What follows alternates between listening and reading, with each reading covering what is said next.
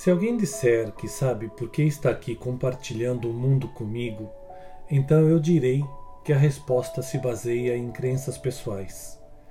Porém, se alguém disser que somos obra do acaso, eu contesto veementemente, pois, neste caso, as crenças pessoais são minhas. Pensamos, imaginamos, mas só temos pistas que dá margem para mil suposições. O fato é que é difícil, muito difícil, acreditar que tanta vida e inteligência existam e coexistam sem que haja um poder extraordinário. Há uma inteligência e um poder por detrás da estrutura de tudo.